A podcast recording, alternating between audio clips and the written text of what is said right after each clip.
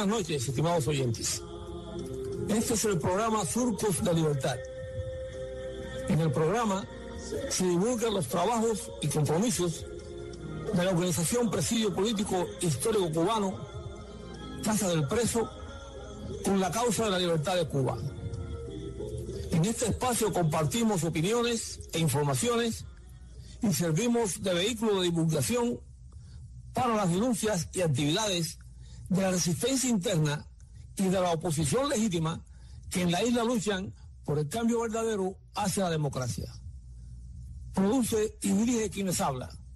Luis González Infante, preso político número 34028. Buenas noches, Gerpardo. Buenas noches, Luis. Buenas noches a nuestros compatriotas de nuestra querida esclavizada isla y a los hermanos aquí del exilio en este nuevo año. Ángel, ya estamos en el año 2022, eh, año 63, que la tiranía castrista tomó el poder eh, en Cuba y desde entonces hemos estado padeciendo esta gran tragedia. Y precisamente en la primera quincena del mes de enero se cometió un asesinato presidido por, Raúl Castro, que era el jefe de la región oriental o de, Santiago de Cuba, la Plaza Santiago de Cuba en aquel momento, que independientemente de los juicios que pudieran haberse efectuado con razón o sin razón, el hecho es que ese ametrallamiento indiscriminado que hubo allí en Roma de San Juan fue lo que dio inicio a, que en Cuba eh, se conocieran abiertamente los fusilamientos y comenzara el terror que ya ahora en estos momentos, en otras manifestaciones, pero que en, los primeros, en las primeras décadas del enfrentamiento contra la Guinea castrista ya los fusilamientos eran parte cotidiana de la manera que pensaba sostenerse la revolución que castrista que en ese momento había derrocado a la dictadura de Batista. Efectivamente, Luis, ya vemos en el mes de enero es un mes de grandes acontecimientos históricos en nuestra patria, pero uno de los más deleznables fue lo ocurrido al principio, en el triunfo de la revolución, cuando ya los sicarios bajaron de la, de la Sierra Maestra, donde pues, no es menos cierto que por ahí, ahí hicieron también muchos asesinatos, pero que este fue uno donde ya abiertamente se dio a conocer y en la forma tan carayesca que, que se realizó. Y gracias a Llano Montes, periodista Llano Montes, que estuvo eh, ese día en esos alrededores, pues se pudo conocer este sangriento hecho que se conoce con el nombre de masacre de la Loma de San Juan. Dice así, al anochecer del lunes 11 de enero del 59, la población de Santiago de Cuba, al igual que el resto del país, aún festejaba el triunfo de la revolución, mientras por las calles de Santiago se desplazaban a moderada velocidad varios autos y camiones en dirección al campo de tiro ubicado en el Valle de San Juan.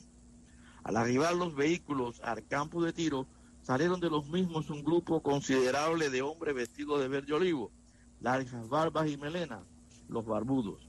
En sus manos armas largas de diferentes clases y calibres. De inmediato procedieron a bajar de los camiones a hombres con las manos atadas. En un lapso de dos horas llegaron más transportes con prisioneros que fueron llevados a donde se encontraban los otros detenidos. En total, unos 60 prisioneros, custodiados por más de 200 barbudos. Cerca del grupo, un bulldozer. Pasadas las 2 de la madrugada, llegan varios jeeps y autos, entre los que llegan destacada uno joven, sin barba y con el pelo largo recogido hacia atrás, un rabo de mula. Los presentes le identificaron de inmediato. Es Raúl Castro, el hermano de Fidel. De inmediato, los custodios conducen a los prisioneros en dirección donde estaba el bulldozer. Detrás de este, una zanja profunda de unos 20 a 25 metros de largo. A empujones, los prisioneros son alineados de espaldas al foso. Hay confusión, los van a fusilar. Caucato y sus acompañantes observaban. A una orden se forma un escuadrón frente a los infelices prisioneros. Sin más preámbulo, se escucha la orden de fuego. Son aproximadamente las cuatro minutos de la, de la mañana del día 12 de enero de 1959. La metralla salida de los más diversas armas impacta los cuerpos de aquellos hombres y caen de espaldas a la zanja. El bulldozer se pone en marcha y comienza a cubrir el foso con la tierra de la propia excavación de la zanja. En su interior yacen los cuerpos de los ejecutados. 72 hombres, según fue publicado el 14 de enero de 1959 en el diario Revolución. La reconstrucción de las evidencias establecen que en realidad fueron 73 los ejecutados. Este abominable hecho se conoce como la masacre de la Loma de San Juan. Como ves, Luis, este tremendo crimen se cometió declaraciones después del propio Raúl Castro en un periódico local del día 18, pues dijo que habrían más ejecuciones. Con el tiempo, el gobierno, para borrar todo tipo de evidencia, sacaron los cuerpos, los pusieron en bóvedas de cemento y los fondearon afuera en la bahía, al fondo del mar. Eh, también puede conocerse de que según eh, Llano Montes, pues en la zanja habían inclusive algunos brazos fuera de ella, que al parecer eran hombres que habían sido fusilados, pero todavía estaban con vida. Ángel, eh, también hay un testimonio del padre José Chabebe. Chabebe estuvo presente. Sí, Chabebe pues, estuvo presente e incluso le dio la extrema unción a muchos de los que iban a, fusilar, porque en aquel momento pues todavía dejaban pasar a, a, los curas y para que se confesaran. Efectivamente, sí. También pasó así en, en, Pinar del Río, bueno, en toda la isla todavía. Toda la isla, sí. Todavía quedaba aquello de que los sacerdotes eh, iban a las, eh, a las ceremonias de fusilamientos y lo dejaban que se confesaran eh, los que quisieran confesarse ante un representante de Dios, en este caso los sacerdotes. Ángel, lo doloroso mm, o lo trágico, lo trágico de esa masacre es que eso fue lo que dio inicio, eso fue el preámbulo de lo que vendría después. Efectivamente. Porque como tú, tú acabas de decir ahora allí, Raúl Castro dijo, el 18 en un periódico local, que habría más fusilamientos. Y cumplió. Cumplió en grande porque eh, después Che Guevara en la cabaña. Exactamente. y después en la cabaña, pues mm, fusiló a Manzarbas, eh, muchos prisioneros incluso sin previo juicio.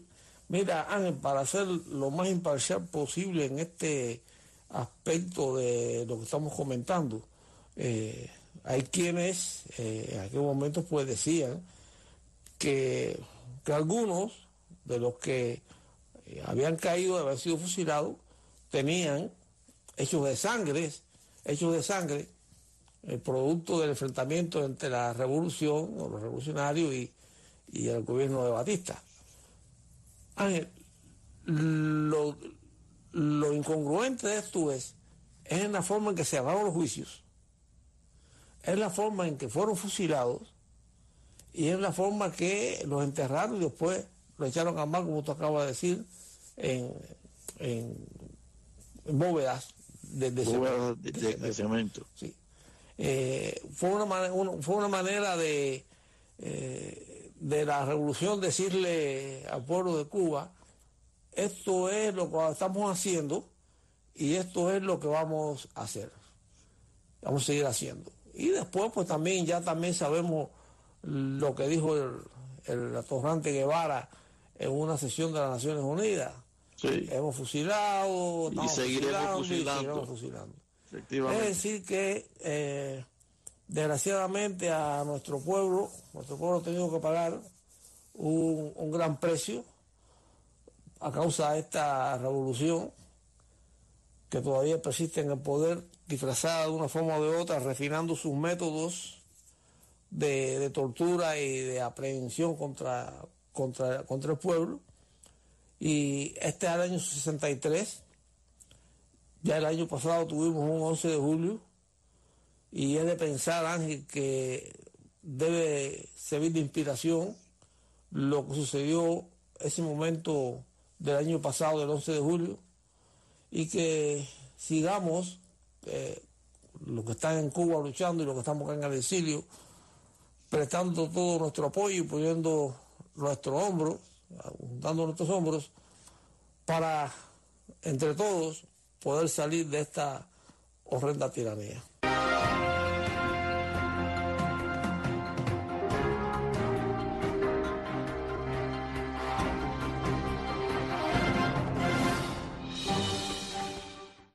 Bueno, Luis, tenemos varios informes de acuerdo a la ola represiva que se ha desatado eh, en estos últimos tiempos, en estos meses, eh, que en diciembre fue un año de bastante ejecuciones de eh, prisioneros que fueron sin juicio, otros juicios sumarísimos y aún permanecen en prisión. Y Prisoner Defenders ha hecho un estudio detallado de los prisioneros que tenemos en Cuba. 842 seguían, según ellos, el 31 de diciembre. 700 están prisioneros por el 11 de julio. En el año 2021 han formado parte de la lista de Prisoner Defenders. Con 138 se inició enero del 21. Desde entonces, hasta final de diciembre del 21, se han sumado, además de estos, otros 817 prisioneros políticos nuevos a lo largo de todo el año 2021, quedando 842 prisioneros políticos en estos momentos. Pero esto no es más que una fracción entre el 40 y el 50% de las cifras reales, cuya verificación total es simplemente inalcanzable por organización alguna. Prisioneros políticos actualmente sufrieron condenas y autos fiscales. De acuerdo con Prisoner Defenders, de entre los 1.500 y 2.000 casos de medidas de limitación de libertad bajo autos de procesamiento fiscal o sentencias aplicados a los manifestantes detenidos a militares desde el 11 de julio, ha podido constatar una lista de 842 casos de prisioneros políticos en este mes de diciembre pasado. De estos 842 casos, son 700 analizados pertenecen a la represión del 11 de julio el 15 de noviembre, cifra aún inferior al 40% respecto al total general de la ola represiva. Pues resulta de todo imposible conocer los casos entre la población. Son 26 los menores de edad procesados, desde 14 a 17 años durante la detención. El 50% de ellos, 13 menores, están acusados de sedición. Luis, esta ha sido parte de la ola represiva que está sucediendo en Cuba a finales de año y a principios de este año que comienza. Sí. Ah, por cierto, eh, los números, los números de los detenidos y los menores y la condena y los que han los que han liberado, los que han soltado, eh, va, esto, va progresando eh, porque se van obteniendo nuevos datos de todos ellos. Por supuesto. en aquel momento, al principio o a finales ya del 2021, entre el 15, como tú dijiste, de julio y el 11 de noviembre, y los posteriores, que han ido, pues, eh, se van sumando las cifras porque eh, otras eh, investigaciones ahí en el, mismo terreno por opositores, familiares y demás, pues van actualizando los números. Mira, con relación a esto, eh, la organización no, gubernamental Justicia 11J, el 11 de julio, creó una petición de firmas en la plataforma digital Change.org a favor de la libertad de los presos políticos detenidos en Cuba por participar en las manifestaciones pacíficas del 11 de julio. El pasado 11 de julio, miles de cubanos salieron a las calles de todo el país de forma espontánea y pacífica pidiendo libertad y mejora en las condiciones de vida. Ha sido la mayor manifestación pública antigubernamental del pasado medio siglo en Cuba. Y el Estado ha respondido con una férrea represión, detenciones arbitrarias, juicios sin garantías procesales, despidos laborales, destierros forzados, persecución y amenaza de todo tipo, indica el argumento de la petición. Es decir, que esto que acabo de leer aquí es lo que forma parte de la petición Change.org, que es a favor de la libertad de los presos políticos de julio 11. Eh, la petición refiere que las leyes de Cuba discriminan políticamente en abierta violación a los derechos humanos, con el fin de mantener el control sociopolítico. Los presos están confinados en condiciones deplorables, carentes de atención médica y son maltratados. La iniciativa es una colaboración conjunta de Justicia 11J con las organizaciones no gubernamentales Archivo Cuba y Cubalex, y el texto aparece en inglés y español. Lo que queremos es que esta petición logre reunir miles de firmas para que el mundo se sensibilice con lo que está sucediendo en Cuba y los ciudadanos de otros países presionen a sus gobiernos para que apoyen al pueblo cubano en una transición a la democracia, declaró la activista María Huerló, presidenta de Archivo Cuba. En un post de Facebook, la Organización Justicia 11J reflejó también los datos que han recopilado en los últimos seis meses, al carecer de otras fuentes de información gubernamental sobre la situación de los presos políticos cubanos encarcelados luego de participar en las protestas masivas. por nuestra parte, ya puedo eh, informar y decirte que estamos exhortando a todos aquellos que tienen acceso a los medios sociales que entren a la plataforma de Change.org y busquen eh, justicia 11J, que es la libertad que se está pidiendo para que se, o que se ponga presión para que se ponga en libertad a, estos manifestantes pacíficos y también para rechazar las, las condenas altísimas estas de 20, 30, 15 años con que están condenando a estos muchachos, incluidos los menores. Eh, personalmente ya yo eh, hice la petición, firmé la petición y también la firmamos a nombre del Presidio Político Histórico Cubano. Así que estamos haciendo uh, este, este llamado de que todos cooperemos en, este, en esta gestión que están realizando en conjunto Justicia 11J, eh, Archivo Cuba y, y Cuba Lex. Así que esa es nuestra petición a nuestros oyentes, aquellos que tienen, repito, eh, acceso a, la, eh, a las redes sociales, para que eh, se sumen a esta petición y, logremos algo a nivel internacional.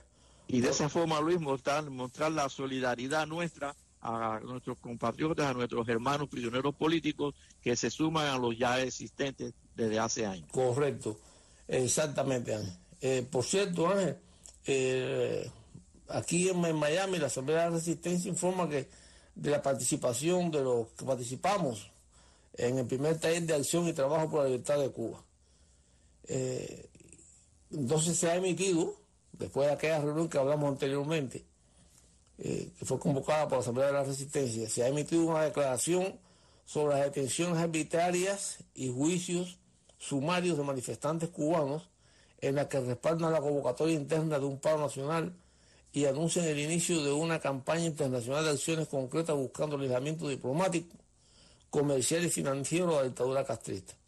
Entre las acciones que se anuncian para lograr el aislamiento de la dictadura, se encuentra exigir la suspensión de los acuerdos comerciales y militares de la dictadura con gobiernos democráticos, desestimular la inversión extranjera de empresarios y la explotación de los recursos humanos y naturales por la industria del turismo del régimen.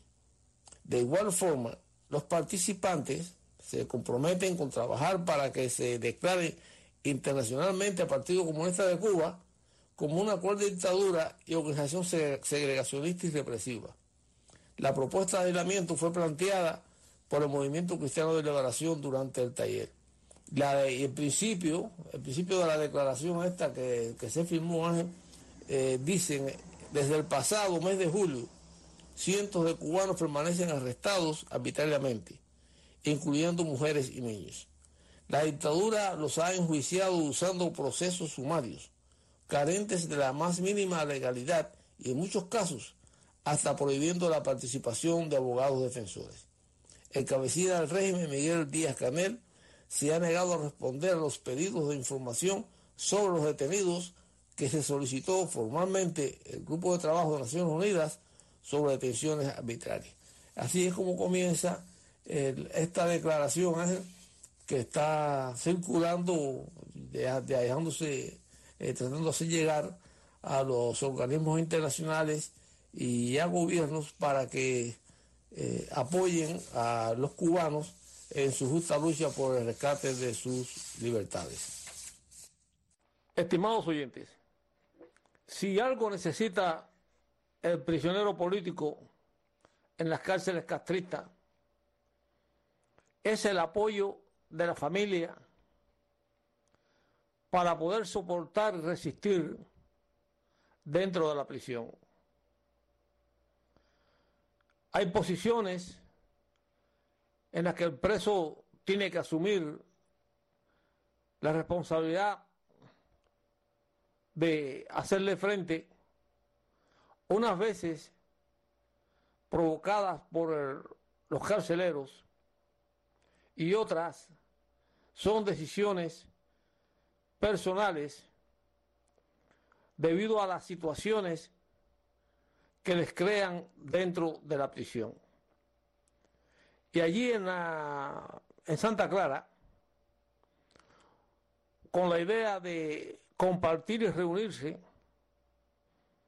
un grupo de varias familias de presos políticos de la provincia de Villa Clara, ahora Villa Clara, se congregaron para compartir un almuerzo de fin de años y lo que se observa en las redes sociales, en los videos que han salido, es la armonía, es la ese halo de entendimiento y de dolor compartido. Primeramente asistieron a la iglesia Ahí también se ven los videos cuando están en las oraciones. Y posteriormente, pues pasan entonces a compartir alimentos. La idea surgió de la hermana del prisionero político Andy García Lorenzo, su hermana Roxana, que está al frente de lo que es la ayuda a los valientes del 11 de julio. Es un grupo que se ha formado de apoyo entre las familias y para el prisionero político y para el preso político. Ya el presidio político histórico ha ayudado a este grupo para que estas actividades se puedan realizar y entendemos que en lo adelante se sigan ayudando, puedan seguir compartiendo, porque el dolor compartido es más. Y así, estimados oyentes, hemos llegado al final del programa de esta noche. Les enviamos un fraternal saludo a nuestros compatriotas identificados con la libertad de Cuba, a los prisioneros políticos actuales y en particular a nuestros hermanos del presidio histórico en la isla. Los invitamos a que nos reencontremos la próxima semana por estas ondas radiales. Pueden comunicarse con nosotros por nuestro teléfono 305-858-3789 o por nuestro correo electrónico pp pchistórico.com. También pueden visitar nuestra página en Facebook, Presidio Político Histórico Cubano, Casa del Preso. Gracias por la sintonía y hasta entonces.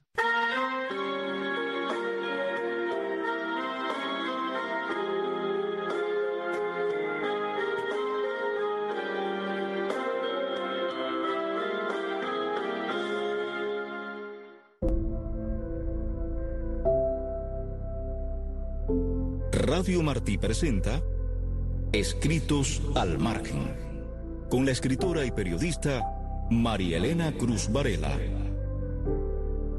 Iraida Iturralde nació en La Habana, Cuba, en 1954 y tan pronto como en 1962 llegó a los Estados Unidos acompañada únicamente por su hermanito como parte de la operación Pedro Pan. Dicen, y tal vez sea verdad, que la poesía nace del conocimiento y la comprensión profunda que proviene de las experiencias dolorosas. Quizá este desarraigo a edad tan temprana despertó en Iraida sus dos pasiones, la política como ciencia, especialidad de la que se graduó en la Universidad de Nueva York, y la poesía, de la que se ha ido graduando en cada verso, en cada poema, en cada libro publicado. Ha dirigido y fundado revistas literarias y tiene varios libros publicados recibidos con aprobación por la crítica tanto en inglés como en español. Entre las actividades de esta poeta profundamente cubana está haber sido cofundadora y además presidenta por varios años del Centro Cultural Cubano de Nueva York. Su poesía, íntima y serena, viene envuelta en la suave melancolía de los desterrados, de quienes hemos tenido que agrupar esa sustancia de la que estamos hechos y cargarla a la espalda, junto al primer juguete, la primera caricia familiar y el primer frasco con la arena de la primera playa. Pasaje de la niña muda. Vengo a recoger mi infancia, mi frágil permanencia, donde no hay nada que inmuta el sonido de los pájaros Vengo a recoger un cálido espesor de mirlos, el cántico lejano de mi primer poema, donde las palabras son tiernas andanzas de conciencia y aún pienso que soy un ave en el recinto. Vengo a recoger mi infancia, me detengo. Un hombre en la mañana me adivina con los ojos, sabe que me ensancho en su recodo. Al fondo, el arco iris de los peces ya le anuncia que vengo a su despacho Siente que ando revoltosa, embriagada por la vida, pero él finge que no escucha, que desconoce este sonido descalzo de mis pasos, que ignora que lo busco como un grillo inquieto a robarle sus papeles y abrigarlo en mi arrebato. Vengo a recoger mi infancia, mi frágil permanencia. Los folletines de mi padre son de mil colores. Apenas leo y las letras se suponen insignias misteriosas del verso en el espacio. Hay sol afuera, un aura refulgente ilumina el pasillo que da al patio, pero a ratos me estremezco. Un extraño caduceo está impreso en los cuadernos, los papeles infinitos que reposan ordenados en la mesa de su cuarto. Vengo a recoger mi infancia y deseo que mi padre sea un halcón que bese el cielo y afanoso regrese como un ángel voraz entre las plantas, pero el hombre que me mira es sabio e inocente.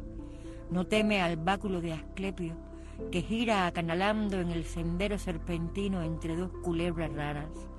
La piel, que es frágil, se conmueve. Hoy mi padre viaja permanente en el cielo y yo, arrullada por los mirlos de mi infancia, ya no hablo. Radio Martí presentó Escritos al margen, con la escritora y periodista María Elena Cruz Varela.